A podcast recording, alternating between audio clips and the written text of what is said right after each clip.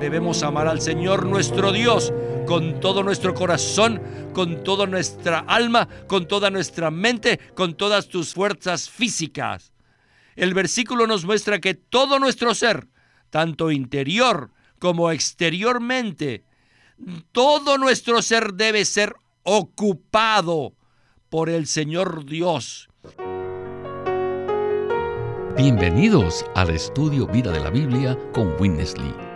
Esperamos que este estudio vida los introduzca en un disfrute más profundo de las escrituras y de nuestro querido y precioso Señor Jesús. Visítenos en nuestra página de internet radiolsm.com y allí podrán escuchar gratuitamente todos los programas radiales del Estudio Vida. En el Estudio Vida de esta ocasión, del libro de Primera Tesalonicenses, examinaremos el último versículo del capítulo 3 y los versículos 3 y 4 del capítulo 4. En la actualidad, una de las enfermedades que más muertes causa en la humanidad es el ataque al corazón. Existen muchos programas que aconsejan a las personas cómo mejorar su salud física mediante las dietas y el ejercicio. Sin embargo, nosotros preguntamos, ¿Quién habla acerca del corazón psicológico?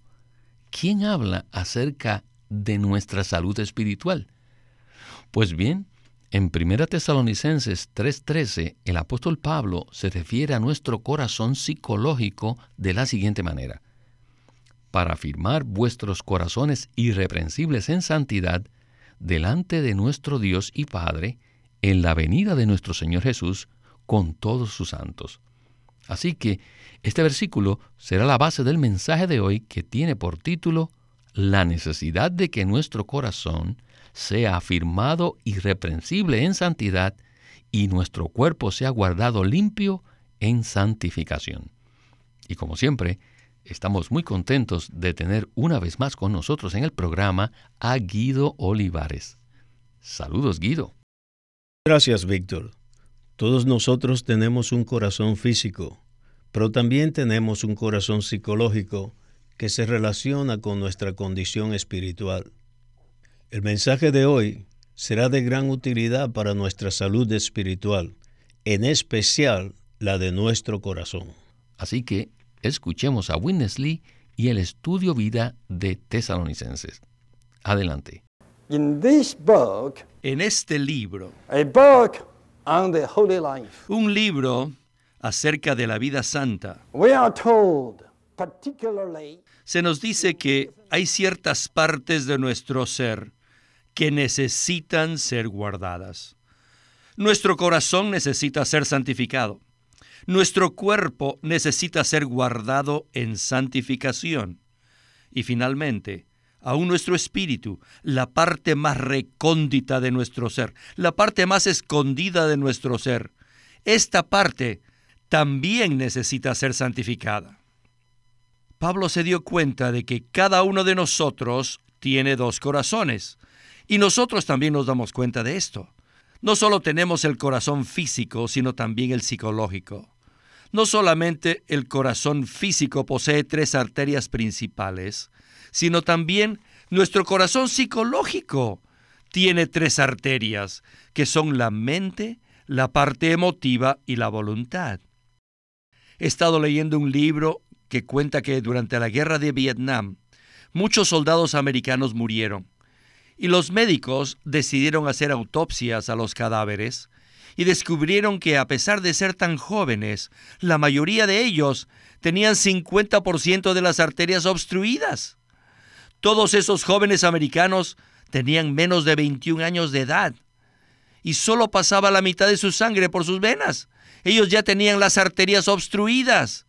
Eso significa que no hubiesen podido vivir 20 años más, porque a ese ritmo ya se les habrían bloqueado las arterias totalmente y les habría dado un ataque al corazón. Ahora bien, ¿ustedes piensan que son saludables? Todos sabemos que para tener una buena salud necesitamos un corazón fuerte con arterias limpias.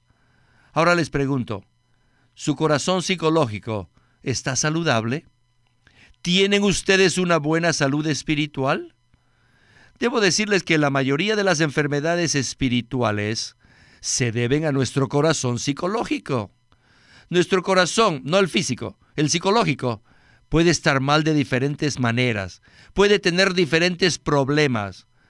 Tal vez tengamos problemas en la mente, en la manera como pensamos, o tal vez esté mal en nuestra parte emotiva, como amamos o aborrecemos, o como algo nos gusta o nos disgusta. El corazón psicológico puede estar mal en nuestra voluntad, en nuestras intenciones, en nuestras decisiones. El corazón es el agente que actúa. Y recordemos que nuestro corazón, el corazón psicológico, se compone de tres arterias, la mente, la parte emotiva y la voluntad. Guido, me llama mucho la atención que todas las enfermedades espirituales tienen como origen un corazón psicológico que está mal en alguna de sus partes. Este es un concepto nuevo para la mayoría de nosotros. Por lo tanto, ¿podría usted desarrollarnos un poco más este punto? Este asunto de las arterias obstruidas es un gran tema de conversación. La mayoría de las veces solo miramos a las personas desde el punto de vista físico. Sin embargo, el Señor mira nuestro corazón. Por ese motivo, necesitamos cuidar nuestras arterias espirituales, es decir, nuestra mente, nuestra voluntad y nuestra parte emotiva. Estas tres partes son los componentes principales de nuestro corazón y se relacionan con nuestra condición espiritual. Es posible que amemos al Señor con nuestra parte emotiva, pero que nuestra mente esté ocupada en cómo hacer dinero. En ese caso, el Señor pasa a un segundo plano debido a que una de las arterias está obstruida.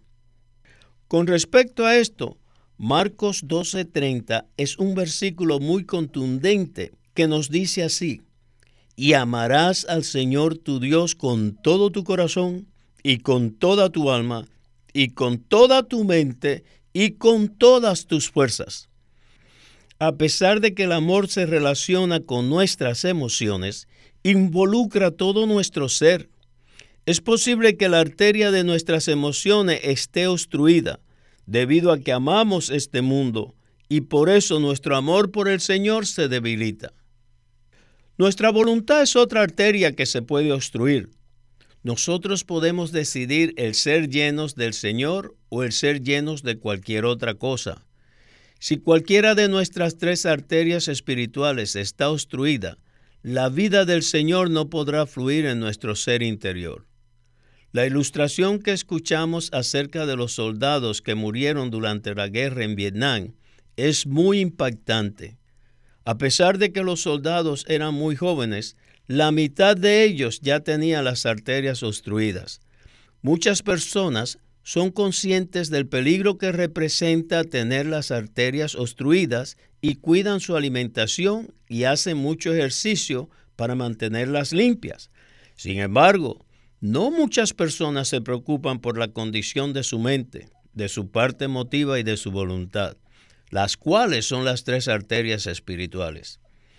Hoy en día existen millones de cristianos, pero ¿cuántos cuidan de su condición espiritual? Muchos cristianos están espiritualmente muertos debido a que descuidaron sus arterias espirituales y éstas se obstruyeron. Por lo tanto, necesitamos orar de esta manera. Señor Jesús, sálvanos. Ten misericordia de nosotros, Señor que te permitamos fluir libremente por cada una de nuestras arterias a fin de que podamos tener una condición espiritual saludable. Oh Señor Jesús, amén. Y yo también digo amén a esta palabra.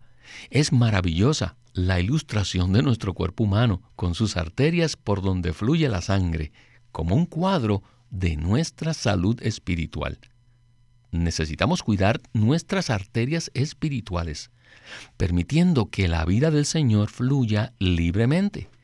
Nosotros no deseamos ser simplemente cristianos de nombre, sino cristianos vivientes y saludables.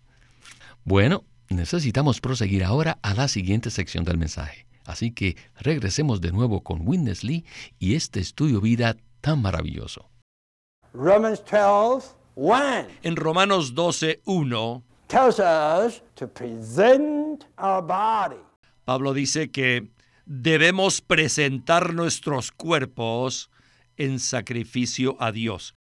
Y el versículo 2 habla de la renovación de nuestra mente. Solamente estos dos versículos nos hablan de la parte externa de nuestro ser, la cual es el cuerpo, y la parte interna de nuestro ser, representado por la mente. Nuestro cuerpo necesita ser presentado a Dios como un sacrificio y nuestra mente, la parte interna, necesita ser renovada. Ser renovado significa ser saturado de Dios. En esto consiste la santificación. Después Pablo en Efesios 3:17 habla de la mente y las emociones, para que Cristo haga su hogar en vuestros corazones. Y después continúa, para que arraigados y cimentados en amor puedan crecer por esto. Arraigados y cimentados en qué? En amor. Arraigados implica crecimiento y cimentados implica edificación.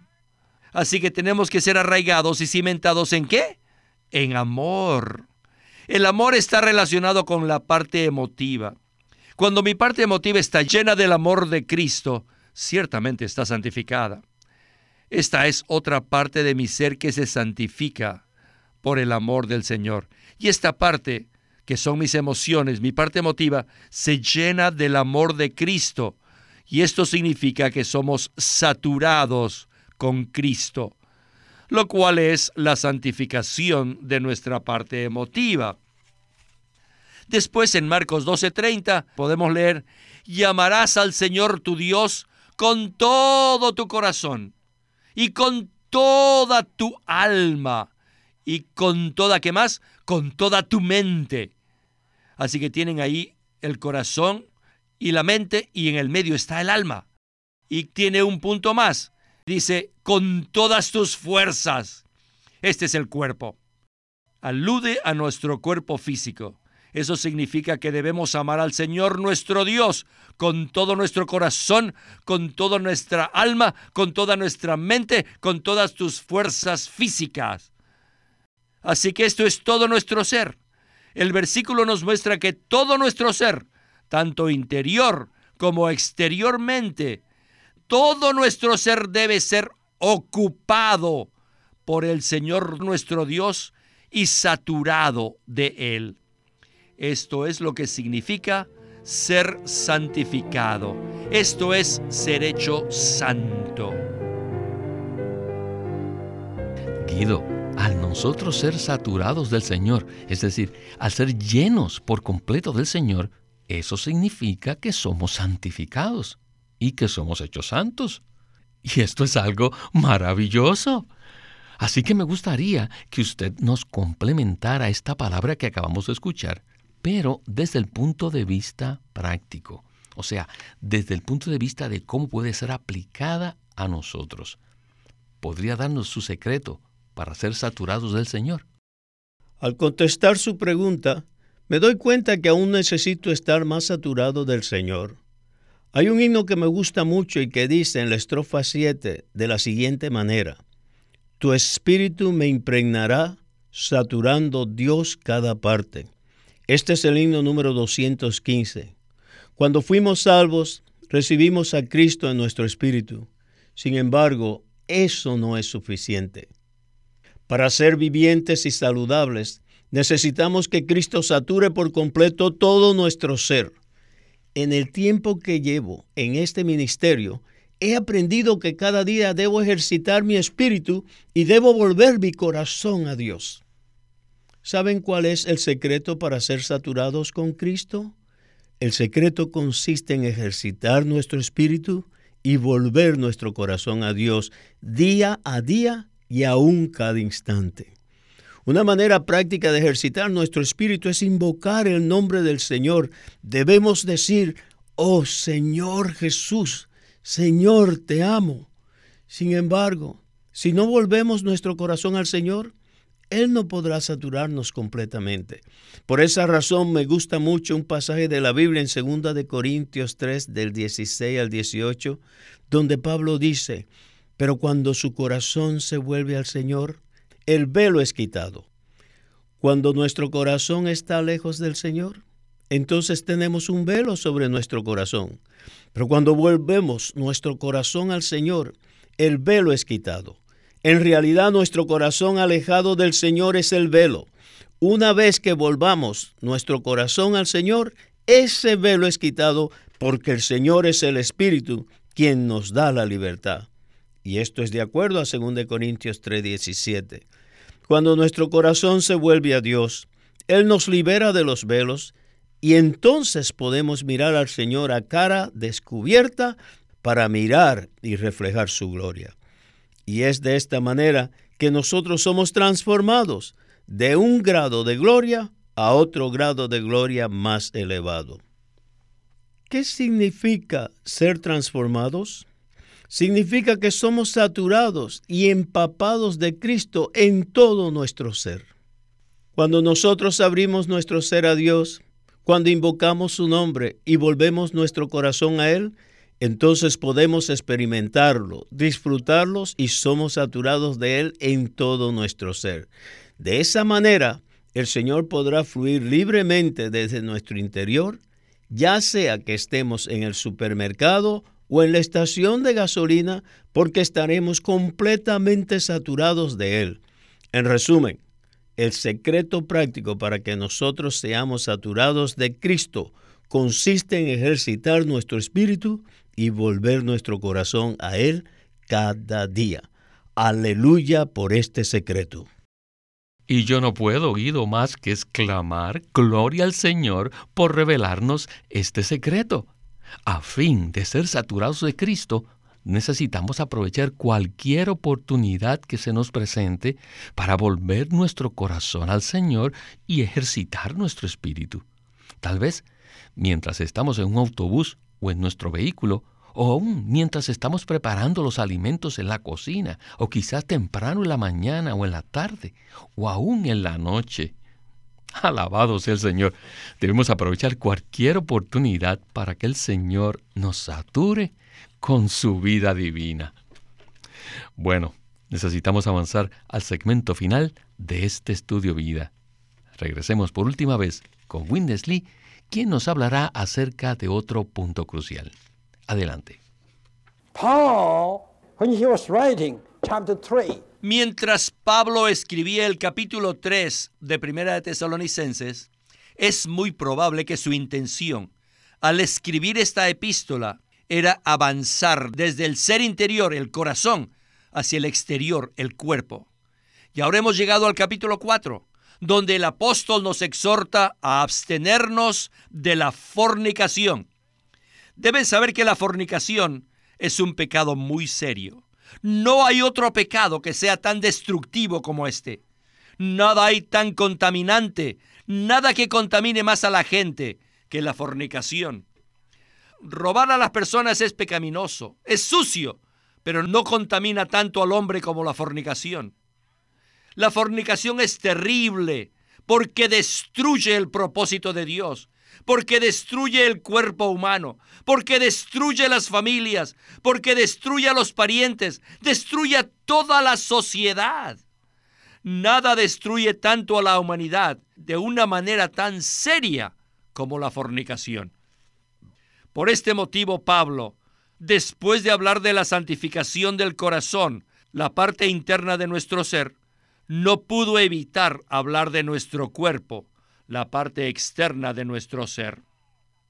Durante mi vida humana, mi vida cristiana y mi vida ministerial, he visto una gran cantidad de cosas, pero he visto caer en fornicación no solo a los incrédulos, sino también a los llamados creyentes, y aún he visto a los predicadores que fueron dañados por esto. Todos ellos fueron dañados por este gran pecado de la fornicación. Algo tan serio por ese motivo, Pablo nos exhorta, nos advierte, nos encarga. En Primera de Tesalonicenses 4, no se olviden que la santificación es la voluntad de Dios para ustedes. La voluntad de Dios es vuestra santificación. Todo el tiempo tienen que estar santificados. No toquen las cosas inmundas. Vuestro cuerpo tiene que permanecer limpio. Este era el hablar del espíritu escribiente que tenía el apóstol Pablo al escribir estos dos capítulos. Primero, él habló de la parte interna de los creyentes, representada por el corazón, y luego habló de la parte externa, representada por nuestro cuerpo. En cuanto a nuestro ser interior, debemos tener un corazón afirmado, irreprensible, y nuestro cuerpo debe estar limpio, el corazón afirmado en santidad, nuestros cuerpos limpios en santificación y honor. Y finalmente, podremos tener una vida santa para la vida de iglesia. Guido, el segmento que acabamos de escuchar es muy necesario para todos nosotros. Por lo tanto, me gustaría que nos explicara cómo es que la fornicación puede destruir las familias, destruir el propósito de Dios, destruir el cuerpo humano y aún destruir la sociedad en general. Tal parece que la fornicación es un pecado muy destructivo. ¿No es así? Por supuesto que lo es, Víctor. Según la Biblia, el propósito de Satanás es usar el pecado para contaminar al hombre que Dios creó para sí mismo. Cuando un vaso se contamina, eso significa que se ensucia. Cuando un vaso se ensucia y se contamina, pierde su utilidad. Por ejemplo, si tenemos una taza y ésta se ensucia, no la podemos usar. Es necesario que la limpiemos primero antes de usarla. Dios creó al hombre como un vaso puro, pero Satanás introdujo el pecado en el hombre con la intención de contaminarlo y arruinarlo. Existen muchos pecados, pero ninguno es tan contaminante como la fornicación. Como dijo Witness Lee, la fornicación perjudica el propósito de Dios, arruina el cuerpo humano y trae deterioro a la familia y también a la sociedad. Nosotros debemos mantenernos lejos de la fornicación. Si caemos en fornicación, le abriremos las puertas a toda clase de corrupción.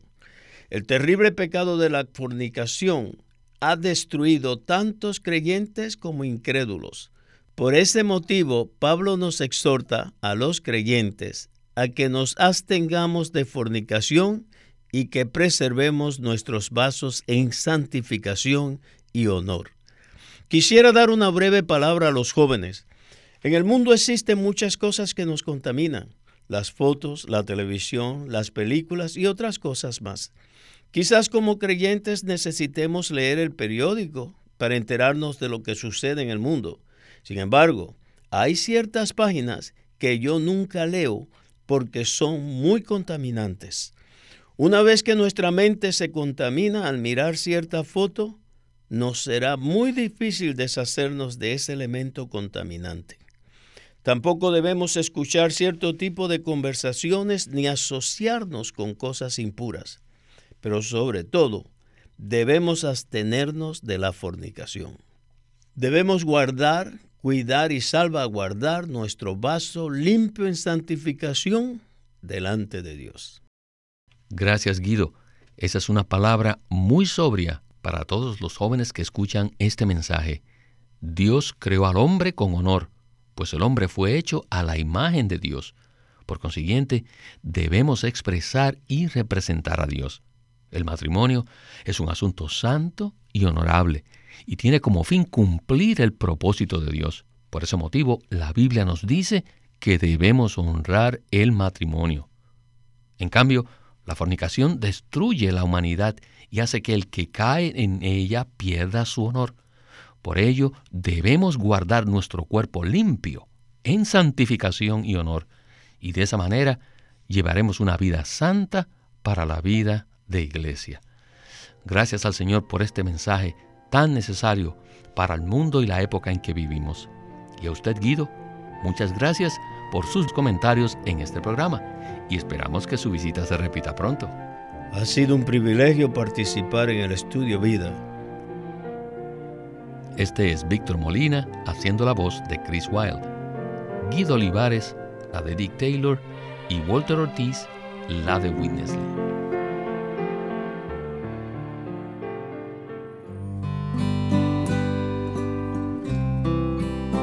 Cantar de los Cantares, otro título publicado por LSM. En este título, el amor de Dios se derrama sin límite en los creyentes. Cristo nos atrae revelándose progresivamente en nuestra experiencia y nos llama a correr en pos de Él como nuestro amado novio, a fin de que crezcamos y seamos su amada novia. En el Cantar de los Cantares, Watchman Nee explica la alegoría poética que el rey Salomón hace del amor de Dios presenta las etapas de la relación del creyente con Cristo y revela la historia espiritual de cada creyente. La historia va desde la búsqueda inicial de Cristo y la satisfacción que hallamos en Él hasta un deseo creciente de ser librado del yo y de la carne para experimentar genuinamente la cruz. En esta liberación se tiene una comunión hermosa y estrecha de un romance divino, el cual procede de nuestra vida y obra en unión con Cristo las cuales cumplen el propósito eterno de Dios. No se olvide de conseguir este libro, que va a ser muy valioso para su vida espiritual, El Cantar de los Cantares, por Watchman Nee. Watchman Nee llegó a ser cristiano en la China continental en 1920, a los 17 años de edad, y ese mismo año comenzó a producir sus primeros escritos. En casi 30 años de ministerio se demostró claramente que él era un don especial que el Señor dio a su cuerpo con el fin de adelantar su obra en esta era. Queremos animarlos a que visiten nuestra página de internet libroslsm.com. Allí encontrarán los libros impresos del ministerio de Watchman Nee y Witness Lee la Santa Biblia versión recobro con sus notas explicativas y también encontrarán folletos, himnos, varias publicaciones periódicas y libros en formato electrónico. Por favor, visite nuestra página de internet libroslsm.com. Llámenos a nuestro teléfono gratuito 1-800-810-1149. 1-800-810-1149 1149.